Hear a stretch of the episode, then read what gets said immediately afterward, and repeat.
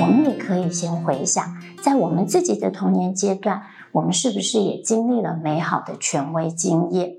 有一个妈妈给我很好的回馈，她说：“如果没有经过读书会的这一些讨论，她确实容易陷入权威是一种威权，是她所不喜欢、她想避免的。那么他就会不清楚，在这个阶段，他该要如何教养自己的孩子。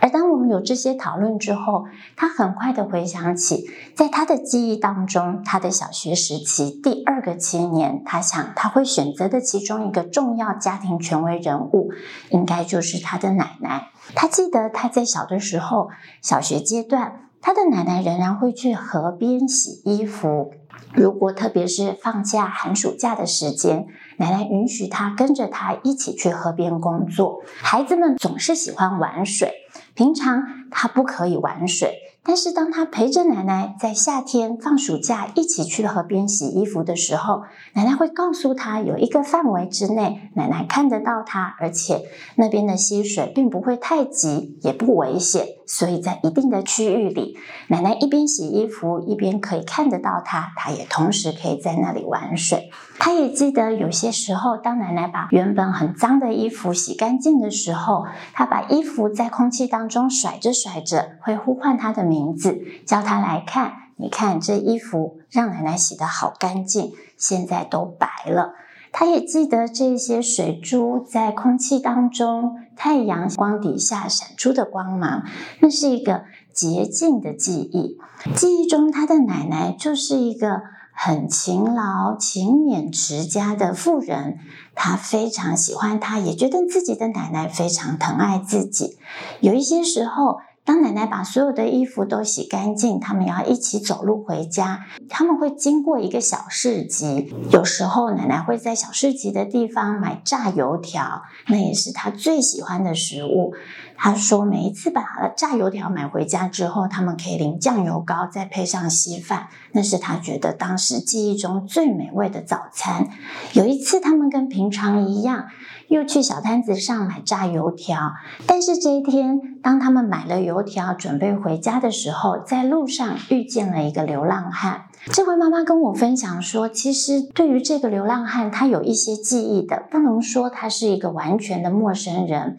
他只能知道每隔一阵子在村子里头会看见他，但并不是天天看得到这个人。从大人的口里，他知道这是一个无家可归的流浪汉。而且他可能精神有一点问题，大部分孩子们会跟这个流浪汉保持距离，因为真的觉得很陌生、很害怕。但是这一天，奶奶却把其中一条油条抽出来交给他，然后要他要把这个油条送给那个流浪汉。他虽然觉得有一点奇怪，但是他仍然完成奶奶交代给他的任务。他记得，当他把油条交给流浪汉的时候，流浪汉很诚恳的眼神看着他，对他感谢。接着，他们就回家。那天，他记忆中问了奶奶：“为什么我们要把油条分给他？”奶奶回答他说：“他今天看起来神色不太对劲，他可能不舒服，他也有可能很饿。”他没有再多说什么，但是一直到我们这一次